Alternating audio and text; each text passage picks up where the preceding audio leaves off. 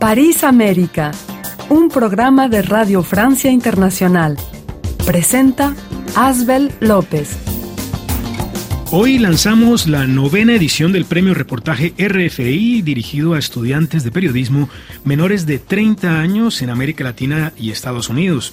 Aquí, en los estudios de Radio Francia Internacional en París, se encuentra el responsable de la redacción en español, Mauricio Latorre. Hola Mauricio. Hola, Abel, mucho gusto.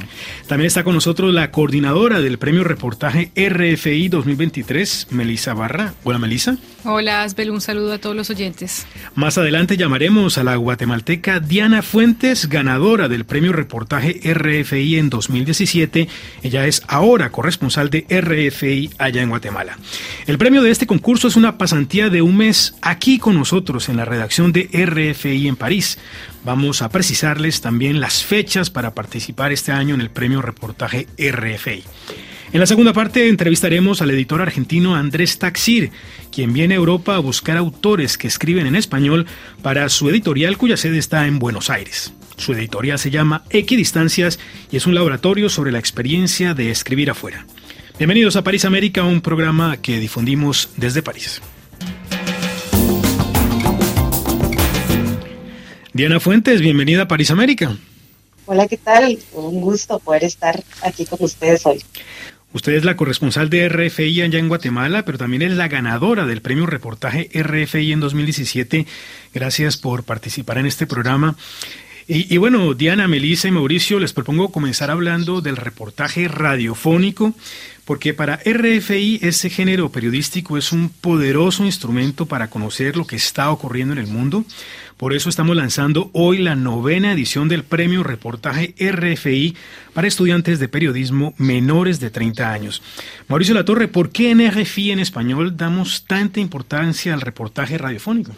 Bueno, es una decisión que tomamos hace exactamente, como decías, nueve años, que fue cómo, cómo poder eh, presentar o proponer una propuesta que la que más se acerca a la realidad del terreno, que es lo que hace esencialmente la, profesión del periodismo. Entonces nos dijimos que lo mejor que podemos hacer es eh, proponer un premio de reportaje radiofónico en el cual, digamos, es un formato que refleja la situación, digamos, más, más cercana eh, en el terreno, eh, que propone, digamos, más variedad de voces y de contraste de, de opiniones, porque en periodismo sabemos que la objetividad total es imposible, pero que podemos acercarnos lo más posible y lo mejor es con eso, saliendo a la calle y yendo al terreno.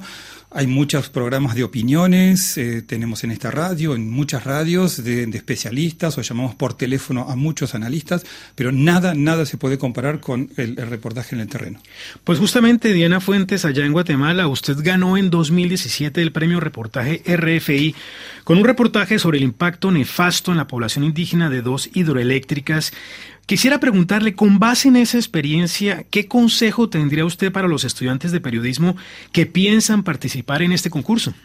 Sí, pues mi, mi aporte era preciso que tuvieran la convicción de primero tener eh, las agallas y la fuerza de poder presentarlo, eh, el ir a terreno, el involucrarse en temas diversos, Guatemala y Centroamérica, Latinoamérica, tenemos una variedad de temas que sin duda van a ser de atracción para RFI, entonces creo que es quitarse el miedo, hacerlo sin ningún tabú, hacerlo de la mano de los profesionales, evidentemente, para poder tener la calidad que requiere eh, que se publique en Radio Francia, pero sin embargo también tener esa esencia de cada persona y en este caso cada estudiante, ¿no? Que pues vamos con, con mucha gaya, con mucha energía y que tenemos esa iniciativa muy nueva, ¿no? Y que seguramente eso va a ser lo atractivo para Pues Diana Fuentes, justamente usted realizó recientemente un reportaje radiofónico titulado La pesadilla de las migrantes guatemaltecas violadas en el camino hacia Estados Unidos. En él usted escribe el drama de muchas mujeres guatemaltecas que emigran a ese país y se preparan con anticonceptivos para una violación casi segura en el camino. Es un reportaje muy bueno que invitamos a todos a escuchar. Quisiera hacerle esta pregunta. ¿Ha cambiado su forma de abordar un reportaje desde 2017? En otras palabras, ¿qué, qué ha aprendido usted sobre el reportaje radiofónico desde ese primer trabajo hasta este último? Aprendí que debía seguir profesionalizándome académicamente y también extracurricularmente y llevar al límite mis capacidades y esto requiere también mejorar mi condición física, de seguridad para ir al terreno, mantener una calidad en el audio, en la intención de los temas, con previa investigación. Cada reportaje siempre es una odisea energética y pues que me paguen por hacerlo me promovió muchísimo más a profesionalizarme en lo técnico y en lo académico al nivel eh, pues internacional y para poderlo presentar en distintos espacios de manera que fuera satisfactoria para mi editor y para la redacción sobre todo, ¿no? Y para el enfoque del medio que es Radio Francia Internacional. Sin duda, un espacio que recuerdo muy bien antes de que ganara el, el reportaje, había tenido el sueño de poder trabajar ahí y que preciso le dije a Mauricio que cuando trabajara iba a proponer esos temas. Y creo que esas palabras fueron determinantes porque ese sueño eh, que en ese momento fueron eh, muy naturales se volvió una realidad. Y bueno, sabía que debía exigirme al 200% a la hora de poder llegar al espacio y ya laburar ahí. También entender esas dinámicas de trabajo eh, y las formas que se hace de, presentar eh, en silencios, ¿no? Está uno haciendo un tema en donde pues no tienes la guía de tu editor eh, cuando eres eh, al principio en el primer reportaje, sin embargo ya después hay una diferencia, pero cuando lo presentas por primera vez es manejarlo de manera muy natural y con esencia de cada uno. Diana Fuentes, usted estuvo con nosotros aquí en París un mes ya que fue la ganadora del premio reportaje RFI 2017. La recompensa de este premio es compartir un mes en la redacción de RFI en español, realizar un reportaje y por supuesto aprovechar para hacer turismo en la capital francesa. Vamos a escuchar lo que nos dijo Sara Celi, ganadora del premio el año pasado. Así nos habló ella de su estadía en París. Yo creo que lo mejor es poder hacer todo al mismo tiempo. Entonces es una pasantía que te permite estar involucrada con las personas de la redacción, verlas trabajar, hacerles preguntas, porque todos están muy abiertos a, decirte como, mira, esto se hace así, o yo personalmente lo hago así, pero generalmente otras personas lo hacen así. Eh, eso, más hacer tu propio reportaje teniendo como estas personas que te están guiando también, que están abiertas a escucharte, a decirte, mira, no te vayas por aquí, trata de hacer esto, eh, de pronto busca a tal persona, o mira, yo conocí a esta persona. Una de las entrevistadas, el contacto me lo pasó usted, Asbel. Sí. Y lo último es, por supuesto, el turismo, el turismo parisino que uno también eh, alcanza a hacer. Si es una persona como yo que nunca había venido a París, pues es la experiencia completa y por eso invito a que todos eh, los estudiantes que puedan aplicar lo hagan eh, a través de las universidades, pues para que no se pierdan la oportunidad de, de, participar por este premio y por esta experiencia. Diana Fuentes, muy brevemente, ¿qué rescataría usted de su estadía con nosotros aquí en RFI en París? Bueno, parte de mi pasantía durante un mes fue introducirme en esos edificios enormes, ir de arriba abajo, ver la diversidad de televisión, de radio, acompañar a los locutores que consideré y que me permitían que les aprendiera, eh, que prácticamente fueron todos, desde Angélica Pérez, Alexandra, Mauricio, Natalia, em, y bueno, si olvido algún nombre, pero creo que todos fueron muy, muy amables y me dieron la oportunidad de aprender de ellos. Eh, el aprendizaje desde mi perspectiva, también visualicé y viví la experiencia de pasar en la redacción de día, de noche, que me terminó de enganchar y absolutamente todo acá en Guate hacía radio, pero no de esa magnitud y lo que viví en RFI logró que esa intensidad descifrara que quería hacer radio eh, toda mi vida y, y bueno, apoyarme de los mejores profesionales. Melissa Barra, tal vez usted podría darnos detalles sobre los requisitos, las fechas también. Bueno, pues ya empezamos a recibir candidaturas a partir del lunes 6 de marzo y la convocatoria está abierta hasta el 14 de mayo. Y ojo, eso es un domingo y se cierran a la medianoche de París. Entonces, estar muy pendientes de eso. Les pedimos enviar una hoja de vida, una carta de motivación, el formulario que pueden descargar en nuestro sitio rfimundo.com. Ojo, hay que leerlo porque el formulario está al final del reglamento. Una sinopsis de proyecto de reportaje que puedan realizar aquí en París y, por supuesto, el reportaje radiofónico que no debería exceder más de 13 minutos. Bueno, se nos acaba el tiempo, Mauricio. De pronto, un consejo para. Sí, decir que el ganador será conocido el 8 de junio y el consejo principal a todos los estudiantes de periodismo es salir salir a la calle, salir a, confrontarse con la realidad y contarnos lo mejor que puedan, en la manera más inmersiva posible, eh, la historia que nos quieran contar. Los temas son completamente abiertos, pero háganlo de la manera más radiofónicamente posible. Y si tienen videos y fotos para agregar, también es un plus que vamos a apreciar. Bueno, pues esperamos sus trabajos para este premio reportaje RFI 2023. Hola Andrés Taxir, bienvenido a París América. Buenas tardes, bienvenido. Eh, digo gracias. Usted es editor, en un par de días regresará a su país, a la Argentina, después de pasar varias semanas en París. Su editorial Equidistancia se especializa en publicar autores que escriben en español pero que viven en el extranjero. Entre otros, eh, tienen un diplomático argentino en África, Enrique Criado, que escribe sobre su experiencia en Kinshasa, la capital de la República Democrática del Congo. Una exilada española, Marisol Telles, graduada en medicina en Chile, que escribe sobre García Lorca.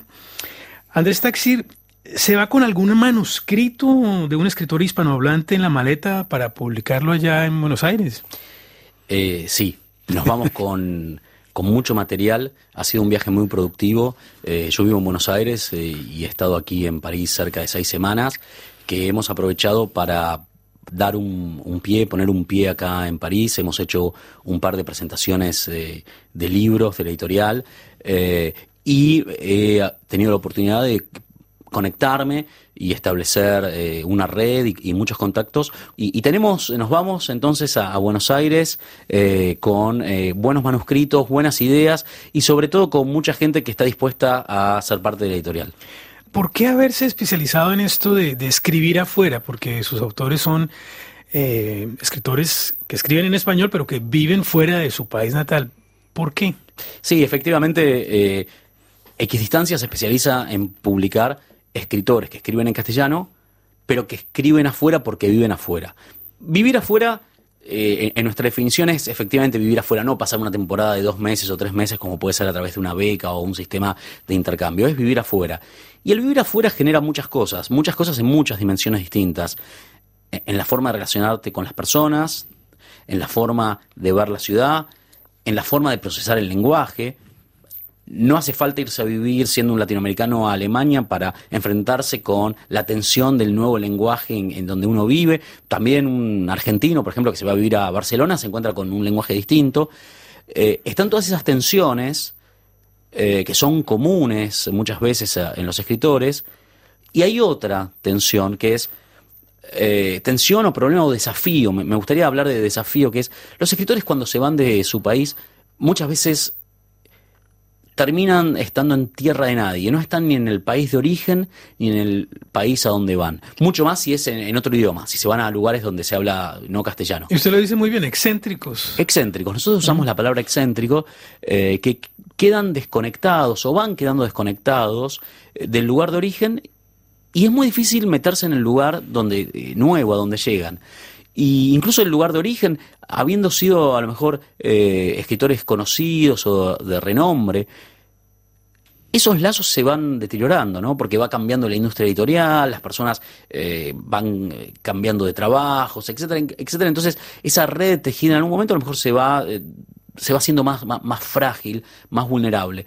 Entonces, nosotros lo, lo, que tratamos de hacer es dar una, una mano tratar de ayudar a los escritores que están afuera para que su voz pueda ser escuchada y leída en ambos lados del Atlántico, en el lugar donde residen, que generalmente es en Europa o en Estados Unidos, y en su lugar de origen, que generalmente es América Latina. Entonces logramos hacer, con el uso de nuevas tecnologías, con un planteo muy dinámico de, de la editorial en términos productivos, tecnológicos, que los escritores logren que sus libros estén disponibles en toda Europa y en buena parte de América Latina, en forma simultánea. Cosas que en general, eh, o, situación que en general, incluso las editoriales grandes, eh, multinacionales no logran hacer, porque uno puede ser un, un, escritor exitoso en Buenos Aires o en Argentina, pero ese mismo escritor, aunque haya sido exitoso en Argentina, no necesariamente está en el catálogo en México o en España. Nosotros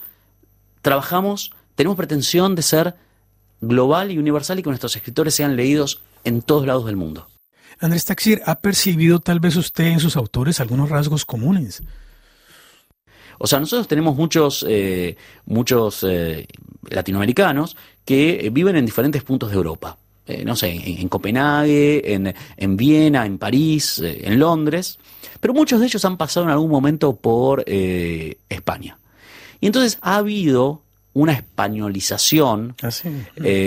sí, o, o incluso un efecto catalán, en aquellos que han pasado por, Cataluña o por Barcelona, muy presente en el idioma. Y entonces aparecen todas esas tensiones idiomáticas que eh, en, mi cabeza son exquisitas estas tensiones de, eh, por ejemplo, eh, tengo en la cabeza un escritor argentino que ha vivido en Barcelona, que le hemos publicado una novela muy linda, Celebración, que ahora vive en Viena, se llama Pablo Manzano, Está claro la tensión entre el uso de españolismos o argentinismos y el uso, la tensión si hablo de vos o hablo de tú o si digo linda o bonita.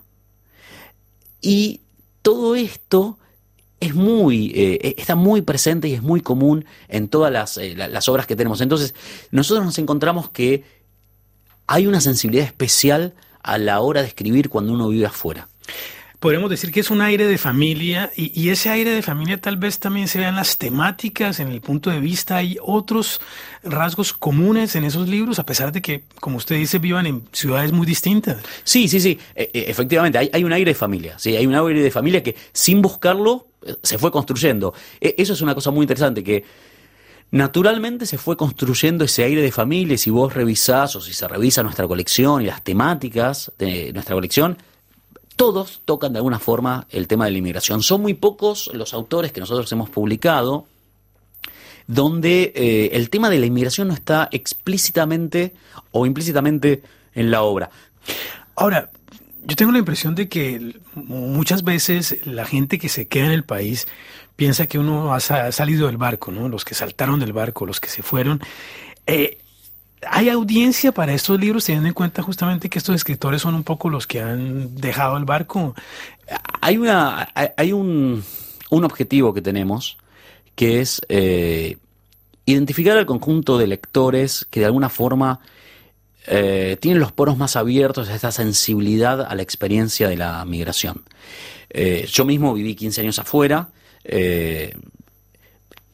Estoy incluso viviendo en Buenos Aires, muy vinculados eh, con, inmigrantes. Se requiere a veces una sensibilidad especial para poder eh, ver la experiencia del vivir afuera. Uno de nuestros grandes desafíos es que, eh, independientemente de la calidad de las obras o de los gustos o las preferencias de los lectores que puedan tener, que les puede gustar más un libro u otro o, o se pueden enganchar más o menos, es tratar de identificar, tratar de comunicar esa experiencia que es la inmigración.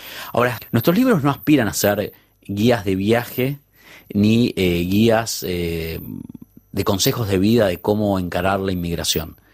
Son eh, libros donde la experiencia de la inmigración, que es muy profunda, porque es muy profunda idiomáticamente, es muy profunda en el cambio de, de personas que, con las cuales tenés que convivir, en el trabajo, una experiencia muy profunda, se refleja de alguna manera en, el, en la escritura. Y tenemos eh, cantidad de, obras. Eh, por ejemplo, el, libro de, de, de, Alicia Duhovne Ortiz también es una reflexión de una. Eh, son las reflexiones de 30 años de una persona que vivió afuera y entonces mira Francia, el país donde eligió vivir o donde terminó viviendo, y la Argentina, bueno, de forma muy distinta que alguien que nunca salió del país. Entonces, sí, de alguna forma, estos libros en conjunto, con este aire de familia, pueden ayudar a tener una visión de cómo se puede mirar también a uno mismo desde otro lugar.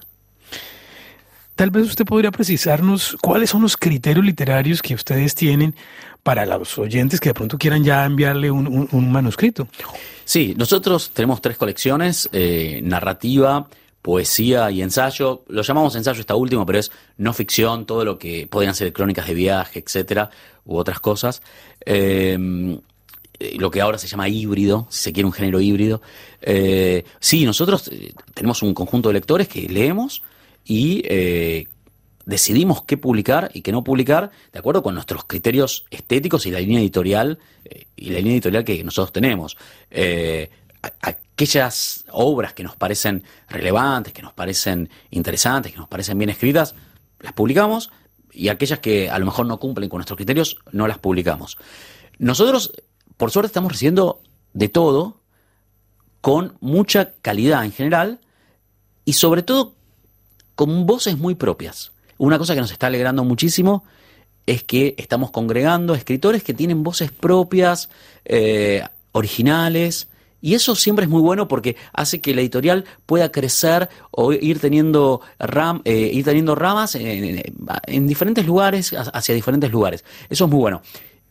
Contestando en, términos bien prácticos, nosotros estamos abiertos a, recibir eh, manuscritos, todo el tiempo recibimos manuscritos, es, es parte de nuestro trabajo recibir, leer, y hablar siempre con los autores, en la medida de nuestras posibilidades podemos hablar con los autores para tratar de ver cómo podemos publicar eh, esos libros. Somos una editorial chica, independiente, con recursos limitados, por eso tenemos que ser muy eficientes y efectivos a la hora de publicar. Y al mismo tiempo, nosotros con los eh, eh, escritores los vemos como, como compañeros de camino. No son, nosotros no estamos haciendo un negocio acá, es un proyecto, no sé si quijotesco es la palabra, pero es un, proyecto ambicioso como muy noble. Eh, noble es una, es una muy linda palabra que, tiene bueno, que tiene un montón de restricciones, obviamente hay una restricción presupuestaria, un mercado del libro con, con, todos los problemas que hay a nivel mundial, en particular en América Latina. Nosotros nuestros escritores los vemos como socios que queremos caminar juntos e ir construyendo este ecosistema de escritores que viven afuera donde todos tienen algo que aportar. Creo que como buena parte de las editoriales eh, que, quieren estar en un lugar de reputación, que quieren construir eh, un capital simbólico, que quieren ser parte de un ecosistema eh, respetado, bueno, somos cuidadosos con, los libros, los leemos atentamente, decidimos si los libros están bien escritos. Esencialmente buscamos literatura que, que, sea buena y estamos muy orgullosos porque hemos publicado literatura buena de gente que ha publicado 40 libros como Alicia de Jomne Ortiz, o de gente joven, como el que te comenté antes, Maximiliano Lugani, que es su primer libro. Es un excelente primer libro, eh, Elixires se llama, que ha sido publicado ahora, eh, está, disponible. Son todos libros buenos y eh, tenemos que ser muy cuidadosos en la calidad de los libros, porque tenemos un compromiso con los autores. Nosotros, a, los autores que tenemos, tenemos un compromiso en, en a dónde queremos llevar el proyecto. Y llevar el proyecto es, es, contarlo, es que las cosas funcionen y también, y para eso hay que aportar calidad. El proyecto editorial, como cualquier otro negocio que quiere ser eh, exportable y reconocido en el mundo, necesita trabajar profesionalmente, con buenos procesos, y el proceso de selección es un proceso fundamental en la editorial. Tal vez, Andrés Taxir, para ya ir terminando, recomiéndanos un libro de los que ha publicado Equidistancias para un, a un lector aquí en Francia o en París. ¿Cuál sería el libro que, usted recomendaría? No lo quiero, por supuesto, enemistar con todos sus autores, pero por eso circunscribámoslo a, Francia. Eh, ¿qué, ¿Qué libro nos podría recomendar? Bueno, eh, no me quiero enemistar con todos, voy a tratar de enemistarme solo con algunos. El primero que me viene a la cabeza como un libro que hoy tiene que ser, eh, es casi obligado dentro de nuestra colección, es eh, Andanzas, que es la trilogía autobiográfica de Alicia Duhovne Ortiz. Un libro que recorre 30 años, desde el 76 hasta ahora, que son más, son casi 50, de lo que es vivir afuera, siendo argentina, lo que ha sido vivir en Francia, intentar volver a Argentina, volver a Francia, y todos los idas y vueltas que significa una inmigración de toda una vida donde uno nunca sabe dónde terminará. Andanzas es un libro hermoso, eh, es un libro de 600 páginas que está compuesto por tres novelas, eh, publicado en un único volumen, que aparte están en su versión digital, entonces se puede leer fácilmente desde tu plataforma o computadora lo que sea. Ese es un libro muy lindo. Ahora, tenemos también el, que te mencioné antes, Enrique Sátara, con su Sinfonía de la Patria, que es una novela que relata lo que ha sido la inmigración argentina de la decepción. Del exilio de los setentas y del exilio de la democracia. Una novela donde se reflexiona sobre el pasado eh, con ficción, eh, con violencia, y con mucha innovación. Es una novela escrita como si fuera una sinfonía, con una última parte que es como eh, una, eh, la improvisación más absoluta como si fuera jazz, una jam, jam session, ¿no? Entonces está, muy linda. E, esos son dos libros eh, muy lindos y, si alguien está interesado en un libro fresco, joven, de una voz joven, tenemos este libro que, mencioné antes, Elixires de Maximiliano Lugani, que es eh, eh, en la mejor tradición bolaniesca, un grupo de escritores argentinos perdidos en Francia, cómo sufren para escribir sus obras mientras sus vidas se van eh, van sumergiendo constantemente en el alcohol. Entonces tenemos un panorama muy grande, muchas cosas muy interesantes. Pueden consultar nuestro, nuestro catálogo en xdistancias.com. Ahí están todos nuestros autores, todos nuestros, nuestros libros y la forma de comprarlos.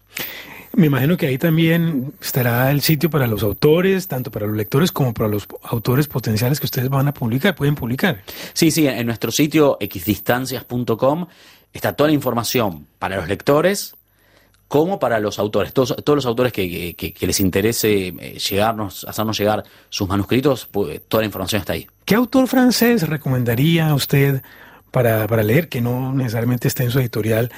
Bueno, tal vez no sea original con esto, yo soy una, una persona que siempre me ha gustado mucho Modiano, a mí me gusta muchísimo que si yo fuera un buen escritor trataría de hacer algo parecido, que es estos personajes que nunca se saben si son o no son, dónde están o si están.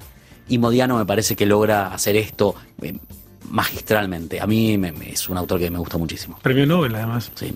Andrés Taxi, muchas gracias por haber venido aquí hasta los estudios de Radio Francia Internacional y por esta participación en París América. Muchas gracias a, a ti. Llegamos así al final de París América, un programa que difundimos desde París. Los invitamos a enviarnos sus mensajes de voz al WhatsApp de RFI 336 45 60 11 26 336 45 60 11 26. Los espero el próximo jueves a partir de las 3 y 3 minutos de la tarde, hora de París. Hasta entonces.